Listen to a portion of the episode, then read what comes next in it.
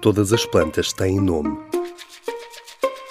Dúvidas sobre o mundo vegetal respondidas pelo Jardim Botânico. Qual é a árvore mais alta do mundo? Atualmente que se saiba é uma sequoia vermelha, Sequoia sempervirens, localizada no Parque Nacional Redwood, no norte de San Francisco, Califórnia. Estima-se que tenha máis de 2.200 anos de idade e chama-se Hyperion.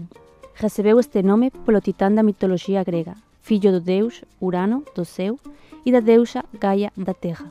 Actualmente, este é tamén o ser máis alto do planeta. Foi descoberto en 2006 e ten unha altura aproximada de 116 metros. No entanto, é posible que esta árbore se supera a sí mesmo algún día. Ainda está lonxe do límite teórico de crecimento dunha árbore, que pode ser entre os 122 e os 130 metros de altura.